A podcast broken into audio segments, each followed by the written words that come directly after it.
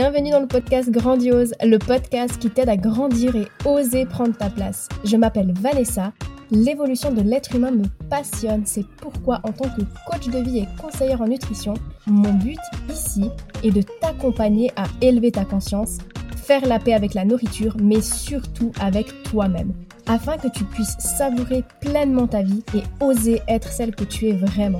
Je me réjouis de partager ce nouvel épisode avec toi. Are you ready? Mets-toi dans ta bulle et c'est parti Coucou, j'espère que tu es en pleine forme. Dans l'épisode d'aujourd'hui, on va parler du regard des autres parce que c'est quelque chose qui a longtemps pesé très lourd sur mes épaules. Et j'ai beaucoup de choses à te dire à ce sujet, mais je vais essayer de structurer ça au mieux et de ne rien oublier.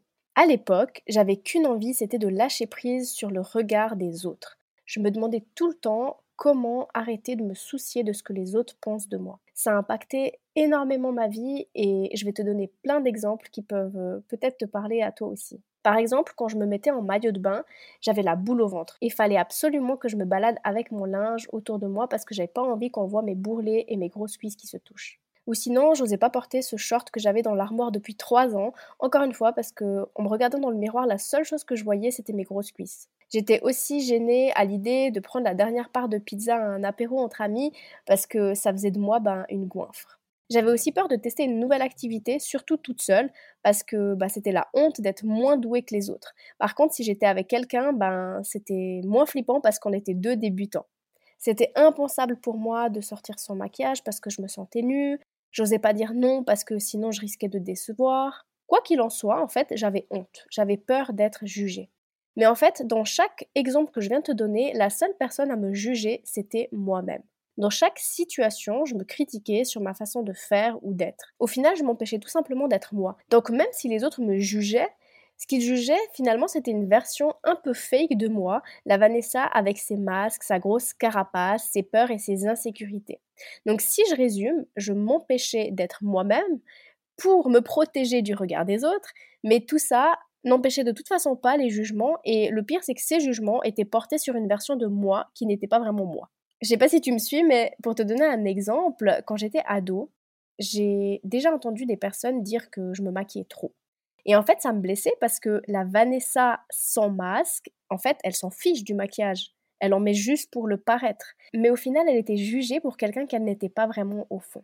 Il y a une citation très connue qui dit Ils te jugeront de toute façon, alors laisse-les au moins te juger pour qui tu es réellement.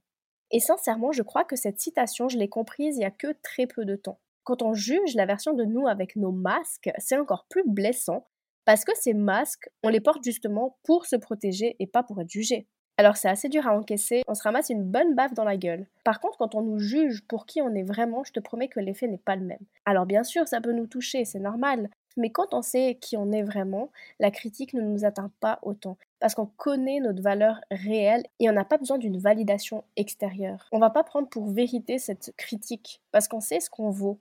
Aujourd'hui, j'ai conscience de mes insécurités, j'ai compris les raisons de mes comportements, de mes masques et de mes peurs, et c'est ce qui m'a permis de m'en libérer ou du moins ne pas les laisser avoir de l'emprise sur moi.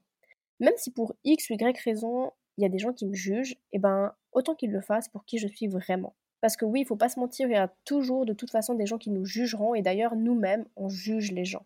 C'est complètement illusoire de penser le contraire. Mais tu peux pas te priver de vivre, de faire ce que tu as envie de faire, d'être toi-même par peur de ce que les autres diront de toi. Sachant qu'en plus, t'as même pas de pouvoir de lire dans la pensée des autres. Dans la majorité des cas, tu sauras jamais si ce que tu t'imagines va vraiment se produire. Et souvent, bah, ce sont que des interprétations, juste des choses qu'on pense nous-mêmes de nous, parce qu'on manque souvent d'estime. Et perso, aujourd'hui, j'ai conscience aussi que s'il y a des gens qui me jugent, euh, en réalité, elles sont en train de se juger elles-mêmes. On est le reflet de ce qu'on voit chez les autres. Et quand tu réalises ça, eh ben, t'as plus besoin de prendre les choses personnellement, parce que c'est pas toi la cible en réalité.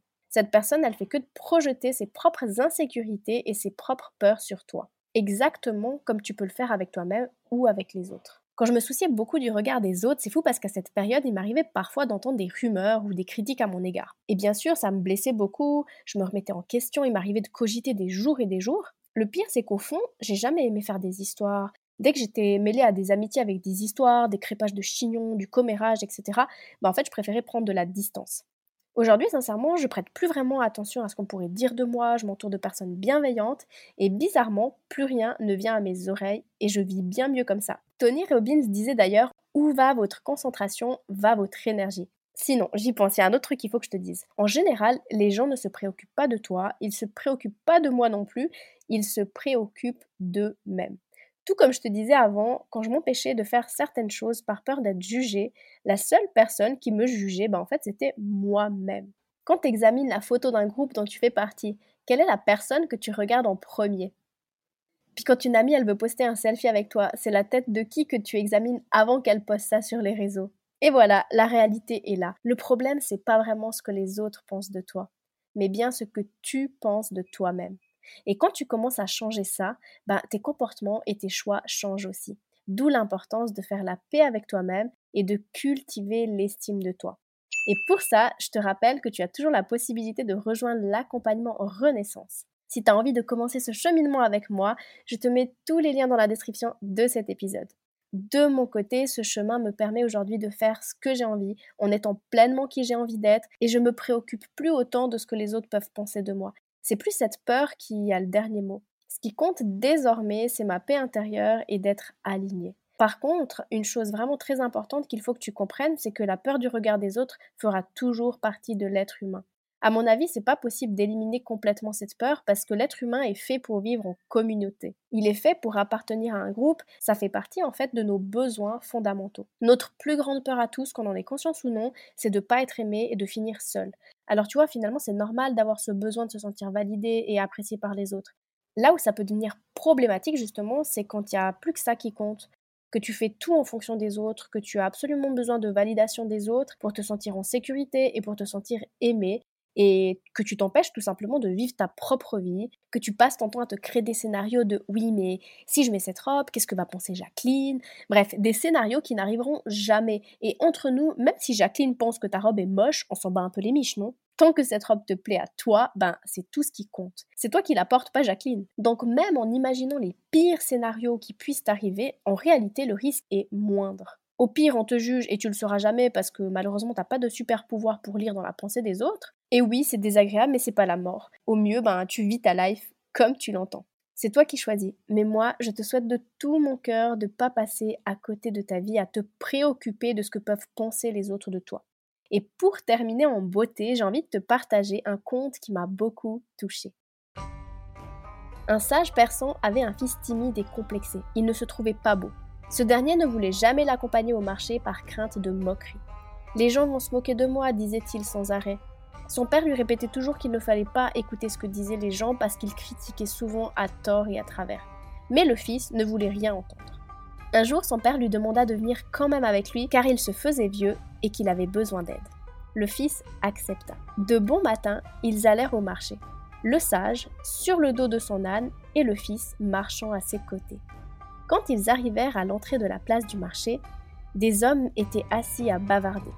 Des personnes ne purent s'empêcher de murmurer. Regardez cet homme, il n'a aucune pitié. Il se repose sur le dos de l'âne et laisse son pauvre fils marcher à pied.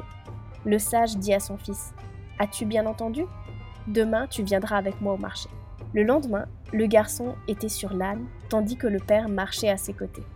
Arrivés à l'entrée de la place, les mêmes hommes étaient là. Ils s'écrièrent Regardez cet enfant, il n'a aucune éducation, il est tranquille sur le dos de son âne et laisse son pauvre père se traîner dans la poussière. Si ce n'est pas malheureux de voir ça. Le sage dit alors à son fils As-tu bien entendu? Demain, tu viendras avec moi au marché. Le troisième jour, ils partirent tous les deux à pied, tirant l'âne derrière eux, et c'est ainsi qu'ils arrivèrent sur la place. Les hommes se moquèrent d'eux. Regardez ces deux imbéciles, ils marchent à pied alors qu'ils ont un âne pour les porter. Le sage dit à son fils As-tu bien entendu? Demain, tu viendras avec moi au marché. Le quatrième jour, ils firent le même chemin, tous les deux sur le dos de l'âne. Arrivés au marché, les hommes laissèrent éclater leurs indignations. Quelle honte Regardez ces deux-là, ils n'ont aucune pitié pour cette pauvre bête. Le sage dit à son fils As-tu bien entendu? Demain, tu viendras avec moi au marché. Le cinquième jour, ils arrivèrent au marché en portant l'âne sur leurs épaules. Les hommes éclatèrent de rire. Regardez ces deux fous, il faut les enfermer. Ce sont eux qui portent l'âne au lieu de monter sur son dos. Le sage s'adressa à son fils. Tu vois mon fils, quoi que tu fasses, les gens trouvent toujours à redire et critiquer. C'est pourquoi tu ne dois pas te soucier de leur opinion. Voilà, en espérant que cet épisode t'aura plu. Je m'excuse d'avance si t'as entendu des petits bruits de fond, je suis actuellement au Mexique et niveau insonorisation, c'est pas ouf. Et en plus, mon appartement donne sur une petite route, mais normalement ça devrait le faire. Quoi qu'il en soit, j'espère que t'as pris du plaisir à partager ce petit moment avec moi. Merci d'avoir écouté cet épisode. Et pour être au courant des nouveautés, rejoins-moi sur les réseaux sociaux. Tu trouveras tous les liens dans la description de ce podcast. Si tu as apprécié cet épisode et que tu sens qu'il pourrait aider d'autres femmes de ton entourage, je t'invite à le partager autour de toi et à le noter avec la note de ton choix. Car si le podcast évolue, c'est surtout grâce à toi. Bisous bisous